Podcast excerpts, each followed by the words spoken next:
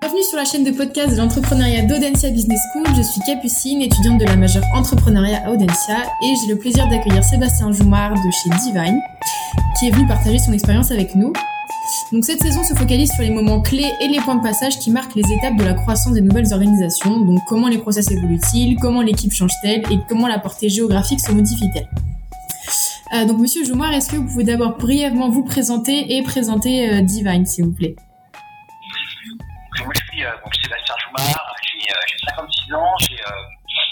Rejoint Divine au tout début, au début d'aventure. Avant, j'avais eu un passé qui n'avait rien à voir avec, avec le vent dans les télécoms, à Paris, donc deux, deux sociétés qui étaient SAGM et une filiale de, de Siemens.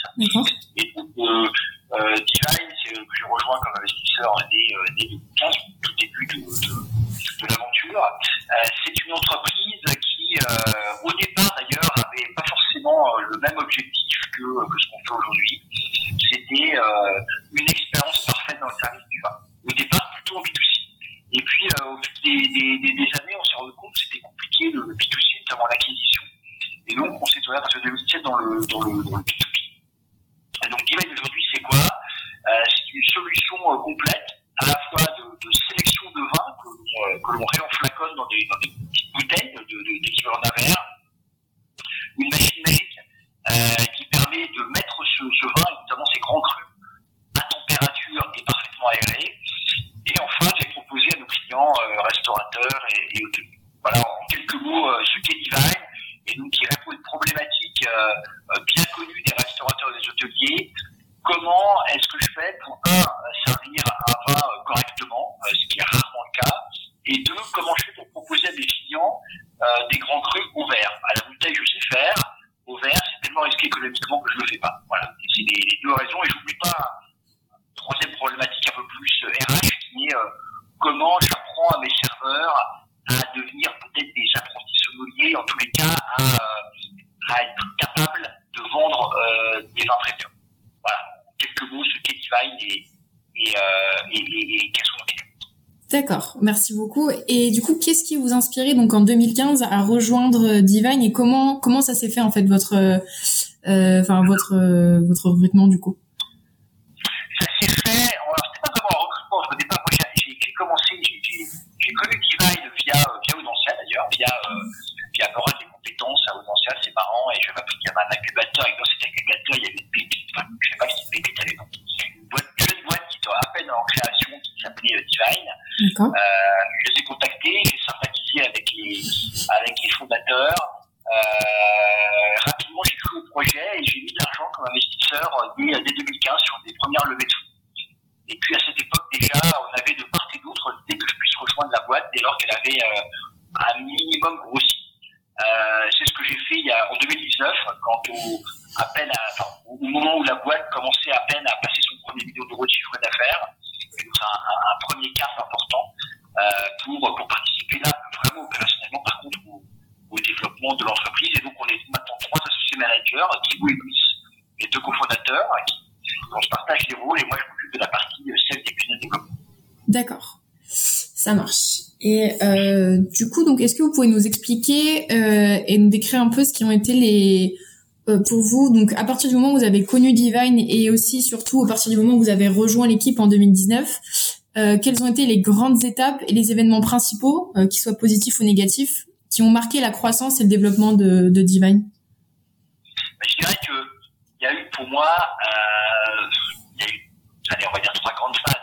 Il y a eu la première phase avant que je n'arrive d'ailleurs, pendant trois ans, de la mise au point de la machine, la machine Divine, notamment grâce à, à l'incubateur et ou notamment au labo, par exemple, de l'expédition par, par centralement. Et donc là, pendant ces trois premières années, il n'y avait pas de chiffre d'affaires, donc il y avait déjà un peu de, vente de flacons. Il y a une deuxième grande phase, évidemment, à partir de 2015, quand la, la Divine est née, la Divine première version est née, à destination des particuliers. Là, il y a commencé à avoir un peu de, de chiffre d'affaires et de recrutement de, de, particuliers. Et donc, on a démarré le business B2C à partir de 2015. Pour moi, c'est la, la, la, deuxième grande étape, je dirais, ou en tous les cas la première euh, d'un point de vue commercial. Et puis 2017 tournant, euh, on se rend compte quand même que euh, le, particulier, le B2B, le B2C, pardon, c'est compliqué. Parce que soit euh, en modèle de vente c'est compliqué, soit on est sur un modèle un peu je dirais, Tupperware Thermomix. On essaie d'acquérir des, des, ambassadeurs qui vont convaincre eux-mêmes d'autres d'autres ambassadeurs. On essaie de faire une, une, vente un peu pyramidale pour conquérir de nouveaux clients. Pas évident à mettre en place. Deuxième possibilité, je, je, je, je vends la design, je dirais, euh, euh, en, dans des réseaux de distribution, euh, spécialisés ou non, comme, comme on peut trouver une machine d'espresso, par exemple, à la FNAC, Liberty, ou Carrefour. Et là, le problème, c'est que quand on a un système qui est, qui est complexe, euh, qu'il faut démontrer, et en plus un peu cher, ça marche pas. Pour toutes ces raisons-là, on s'est dit en 2017, alors qu'on avait commencé à tester le modèle en plus avec, euh, avec certains hôtels, 2017, changement de cap, euh, virage, virage important, le B2B. Et donc le B2B, dans un c'est la troisième grande étape. Le B2B, c'est d'abord des petits hôtels euh, qui n'ont pas euh, la structure vin facilement, qui en pas très souvent, pas facilement. Et donc, euh, voilà, j'ai un petit hôtel, donc c'est un petit hôtel, c'est un hôtel sans restaurant. J'ai ma une clientèle avec un, avec un lobby qui euh, peut avoir des demandes de, de, de, de vin. Les designs se, se, se cadraient parfaitement avec ce besoin-là. Et puis rapidement, on s'est dit, mais pourquoi seulement les hôtels, pourquoi pas les restaurants Et effectivement, on a petit à petit commencé à développer les restaurants. En se heurtant malgré tout à un problème majeur, c'est que la première design, elle avait été développée B2C. Elle était assez lente. Quand je dis assez lente, c'était deux minutes pour servir un verre, ce qui est acceptable quand on est à la maison, ce qui n'est pas acceptable pour un restaurant. Donc il s'agit, à partir de 2017, d'améliorer les versions de design pour la rendre d'abord, pour la rendre simple à utiliser pour le staff, pour la rendre plus rapide. Et ça, c'est la, la troisième, la troisième grande, grande étape. Et puis, en parallèle de ça, par rapport à ta question sur les, grandes étapes, il a fallu construire une force de vente, cette fois-ci différente de celle du B2C, recruter des commerciaux, des développeurs, d'une part, des coachs ses clients, euh, pour faire fonctionner la machine, la device chez nos clients. Et c'est là où on a petit à petit, en 4 ans, constitué une force de vente d'à peu près 50 personnes, management inclus, en France et à l'étranger. Voilà les, grandes étapes, je dirais, de, de Divine depuis, depuis son origine. D'accord, super, merci beaucoup.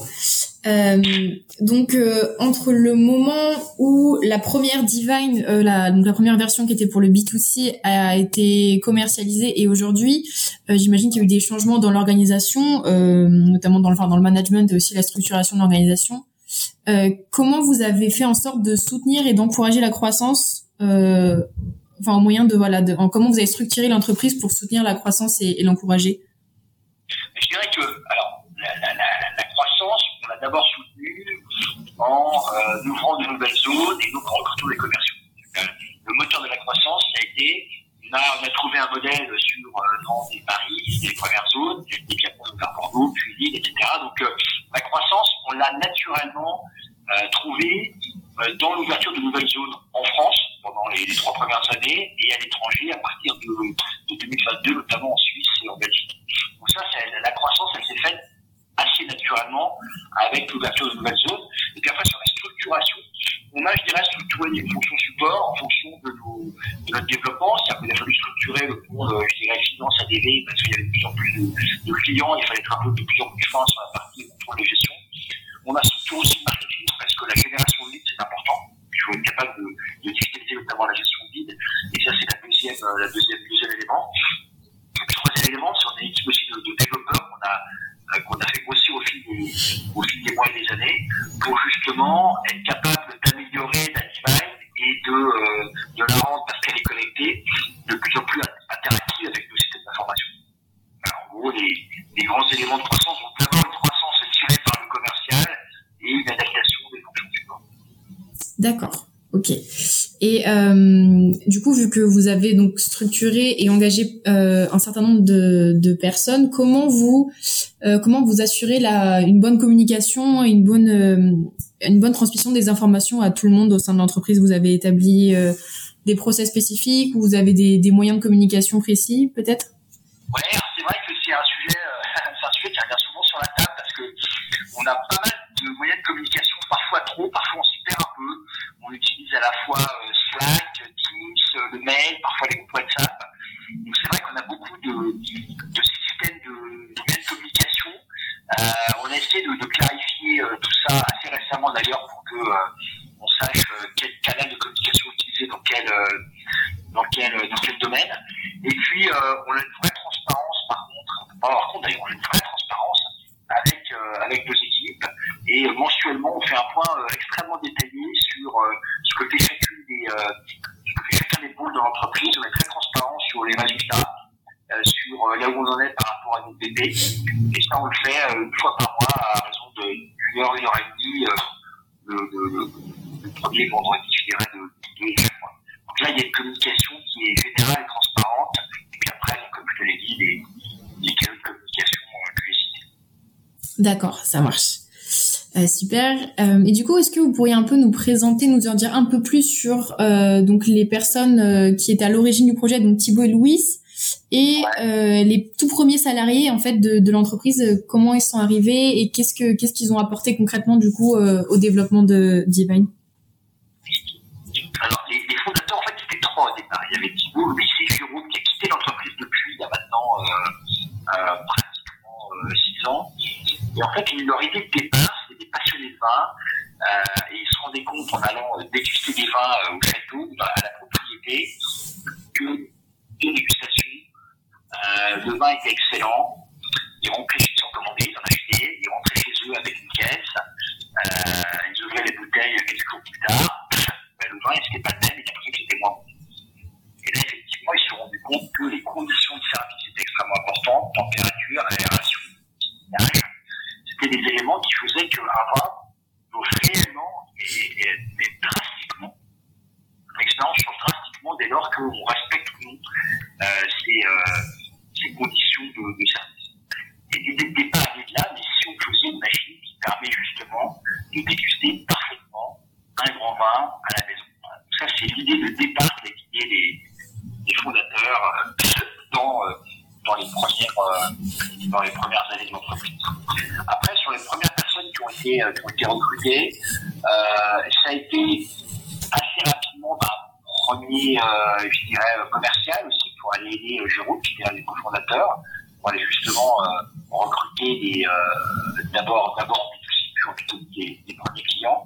Il y a eu du marketing assez rapidement aussi, euh, une personne pour justement être capable de, d'avoir un vrai site web, parce que comme on B2C, il faut un site web et une digitalisation malgré tout des, des process. Ça, ça a été les premières, les premières Et puis, il un responsable financier qui pas encore directeur financier pour, pour, pour, pour au moins savoir où aller l'entreprise. Les premières a été, ça a été celle-là. Et puis petit à petit, ça s'est structuré autour de ces des fonctions classiques après d'une entreprise, sachant que il fallait pour mettre au point la divine, autour de lui, plutôt le boulot de, de lui, ça, la mise au point de la divine, euh, recruter euh, rapidement les bonnes personnes qui permettaient de, de la mettre au point et après de la faire fabriquer. D'accord. Super. Et du coup, vu que l'équipe, euh, donc vous m'avez dit, je crois que vous m'avez dit qu'il y avait à peu près 50 personnes aujourd'hui. Alors au total, on est à peu près 80, ouais. dont 45 à 50 dans l'équipe commerciale. D'accord. Et comment vous avez pu, du coup, comment vous avez géré en fait euh, sur un point très pratique, enfin voilà, sur le point du local, euh, euh, voilà, de, enfin de, de, de vos bureaux, de l'entrepôt. comment vous avez géré en fait cette croissance et comment vous avez euh, vous, vous êtes vous êtes débrouillé en fait pour euh, pour voilà tout ce qui était déménagement comment vous avez choisi vos locaux euh, comment ça s'est passé en fait pour pour tout ça? Dans un premier temps il y avait des, locaux assez exigus sur l'île de Nantes avec avec un garage. Une startup tout commence dans un garage forcément. Et le garage en l'occurrence il était, était là pour stocker, stocker le vin et les, les donc ça a commencé avec une toute petite équipe sur les deux langues dans des locaux qui n'étaient pas du tout adaptés d'ailleurs à, à, faire du stockage, entre parenthèses. Les premiers commerciaux, eux, étant recrutés malgré tout euh, dans les différentes zones, habiter chez eux, mais par contre, il y a l'équipe après qui a, à grossir en termes à la fois euh, au son support et logistique. Il y a eu un, une première étape avec un, un entrepôt, un, un, premier entrepôt qui a été euh, loué à Saint-Herblain rapidement après, après 2-3 ans. Et puis cet entrepôt, il est devenu rapidement trop petit. Donc il y a un an et demi, on a dû déménager un deuxième entrepôt beaucoup plus grand, euh, qui se trouve à, Saint-Aignan, près de l'aéroport de Nantes. Donc il y a eu en fait trois phases, trois phases, ne serait-ce qu'en termes de logistique, entre euh, le garage, le premier entrepôt de Saint-Herblain et maintenant l'entrepôt de Saint-Aignan, qui aujourd'hui est utilisé à 20 ou 25%, mais à chaque fois, avec une rythme de croissance, euh, on est obligé de prévoir les, euh, les 4 ou 5 prochaines années suivantes suivante. Et puis pour les fonctions, pour, le, pour le siège, on a dû effectivement s'agrandir. On a, on a déménagé il, y a, il y a 4 ans dans, des, dans des locaux plus grands qui nous permettent de loger, de loger toutes les fonctions support. Sur encore une fois, l'accroissement de la force de vente, passer de, de 400 commerciaux à 45-50, elle n'a pas eu d'impact sur cette partie, je dirais, entre guillemets, dans, le sens où euh, tous nos, sites dirais, travaillent en, en, sur leur, sur leur territoire en, télétravail, en télétravail. Plutôt sur le terrain, mais en tous les cas, pas bureau, pas de bureau local, pas. D'accord. Très bien. Et du coup, pour ce qui est de la portée, euh, de la portée de votre entreprise et de vos clients, euh, au début, en tout cas de, de l'aventure Divine, quel était, enfin géographiquement, où étaient placés les premiers clients et où sont maintenant, enfin dans quelle dans quelle région euh, de France et peut-être même du monde euh, vous euh, vous avez des clients maintenant? Bah, les, les, premiers clients naturellement ils étaient autour de Nantes et plus rapidement à Paris. Voilà. Donc, le, le développement c'est simple, Nantes parce qu'on parce que l'entreprise est née à Nantes, puis Paris et la région parisienne. Et après, rapidement, on a ouvert, euh, je dirais, euh, trois autres zones qui étaient euh, Bordeaux, Nice et, Lille. Ça, c'est le, tout début. Et puis, aujourd'hui, où est-ce qu'on a le plus de clients? Toujours dans la région, je dirais, Pays de Loire-Bretagne, parce que historiquement, c'est une ville qui est extra dynamique, où on a toujours eu des, des, bons commerciaux, en plus, localement. Paris, qui est là où on a aujourd'hui le plus c'est là où la force de la plus nombreuse. Et puis, je dirais, je citer en, en trois, la région PACA, on va dire grande, grande Méditerranée de Marseille. D'accord, super. Et euh, du coup, quels sont les prochains grands objectifs, grands ou, ou moins grands, euh, prochains objectifs de Divine euh, en termes de croissance et de développement surtout? Alors, il y a, y, a plusieurs, euh, y, a, y a plusieurs éléments. Bon, il y a un accroissement euh, géographique. Par étapes. On a commencé à ouvrir Suisse, Belgique, et là, l'idée, c'est de, croître dans, dans ces, pays-là. Euh, on n'a pas fait notre croissance en France, c'est-à-dire qu'il y a des nouvelles zones qu'on va continuer à ouvrir. On a ouvert récemment par exemple Trouval de Loire, à Strasbourg. On a rajouté des commerciaux à Paris à Lyon et à, et à Marseille, et à Toulouse, pardon. Ça, c'est, ça va croissance, c'est continue de, je dirais, de, de mailler le territoire français. On se développe un petit peu dans les, plus qu'aujourd'hui, on prévoit de se développer plus qu'aujourd'hui dans les, dans les deux pays que j'ai cités. Et puis le troisième élément important, il est autour des grands comptes. On a vraiment structuré depuis l'année dernière une équipe, depuis cette année, pardon, une équipe euh, grand compte, avec pour ambition d'aller chercher euh, des grands clients. Donc on avait on peut déjà cité par exemple euh, le Club Med, Corian, des grands partenaires, des grands partenaires comme ça. On en a d'autres évidemment avec qui on est en, en phase de conclusion. Et ça c'est important parce que ça nous permet de d'acquérir de, de, la, de la notoriété, de la crédibilité euh, de l'usage. Et puis, euh, en, en, termes de, de, de, croissance, évidemment, euh, on a vocation à apporter euh, plus de valeur, plus de chiffre d'affaires à chacun de nos clients. Donc, il y a à la fois une extension de, notre part de marché chez nos clients actuels et en même temps de conquête de nouveaux, de nouveaux clients. Pas, pas, avec un, un développement international échevelé. Euh, on va se concentrer sur les zones où on est déjà en 2024 avant d'aller voir euh, 2025-2026 sur d'autres continents, que ce soit l'Asie ou les D'accord. Et euh, par contre, parmi vos produits, vous me semble que vous nous aviez dit que vous aviez déjà des vins qui venaient un peu de l'étranger. Oui, absolument. On a aujourd'hui une, carte des vins euh, qui est principalement française à 85 90%. On a quand même une références avec des vins qui viennent euh, d'Amérique du Sud, Chili, Argentine, euh, d'Afrique du Sud, d'Europe, notamment euh, Espagne, Italie, Suisse, Allemagne, également des vins australiens et néo-zélandais.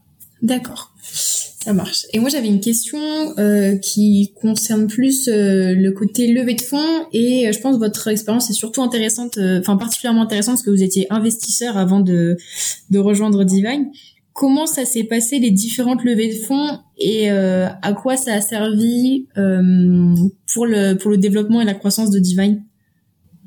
Alors, on a fait différentes levées de fonds qui étaient plutôt au fil et pas une grosse levée de fonds. Il y a, il y a toujours eu des, levées de fonds assez régulières pour financer la croissance. L'idée étant de, finalement de lever les fonds dont on avait besoin pour la croissance de l'année de l'année à venir ou des deux années à venir. Il n'y a pas eu d'énormes levées de fonds. Et donc, à chaque fois, elles étaient basées sur, euh, sur ABP. On a par